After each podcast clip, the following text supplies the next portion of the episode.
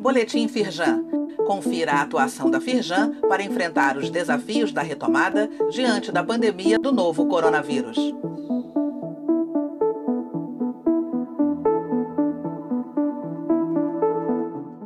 Edição de quarta-feira, 26 de agosto. Continuam suspensos os prazos processuais administrativos de infração trabalhista e débito de FGTS. A norma vigoraria por 180 dias, de acordo com a medida provisória 927, que perdeu a validade.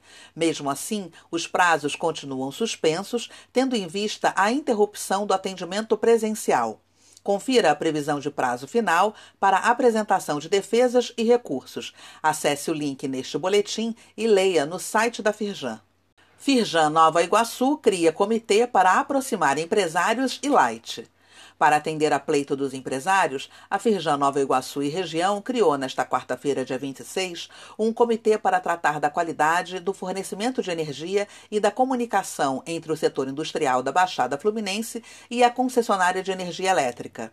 Realizada por videoconferência, a reunião do Conselho Regional da Firjan Nova Iguaçu teve o seguinte tema: evolução da qualidade da energia e plano de investimentos para os próximos meses. Para Carlos Erani de Aguiar, presidente da representação regional, a criação do comitê foi um grande avanço para as indústrias locais. Acesse o link neste boletim e saiba mais no site da Firjan. Recurso de fomento para investir em tecnologia foi tema da websérie Óleo, Gás e Naval. No encontro da última terça-feira, dia 25, especialistas se reuniram para apresentar e debater os caminhos para investir em tecnologia no atendimento às grandes demandas do setor produtivo com o apoio da Firjan. Durante o encontro, que teve como tema Tecnologia na Prática e Recursos de Fomento, como sua empresa pode fazer parte dessa jornada de transformação, foram apresentados diversos programas. No site da Firjan, você conhece os produtos e serviços disponíveis. Acesse pelo link neste boletim.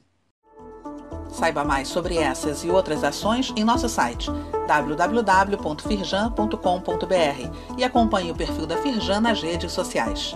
Boletim Firjan, informação relevante para a indústria fluminense.